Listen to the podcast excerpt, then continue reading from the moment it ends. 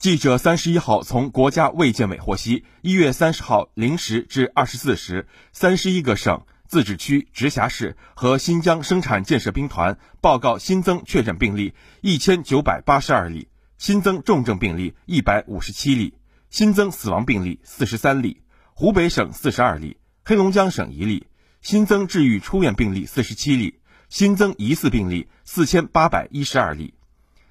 截至一月三十号二十四时，国家卫生健康委员会收到三十一个省、自治区、直辖市和新疆生产建设兵团累计报告确诊病例九千六百九十二例，四川省累计确诊病例核检一例，现有重症病例一千五百二十七例，累计死亡病例二百一十三例，累计治愈出院病例一百七十一例，共有疑似病例一万五千二百三十八例。目前累计追踪到密切接触者十一万三千五百七十九人，北京市核检二十一例，当日解除医学观察四千二百零一人，共有十万两千四百二十七人正在接受医学观察。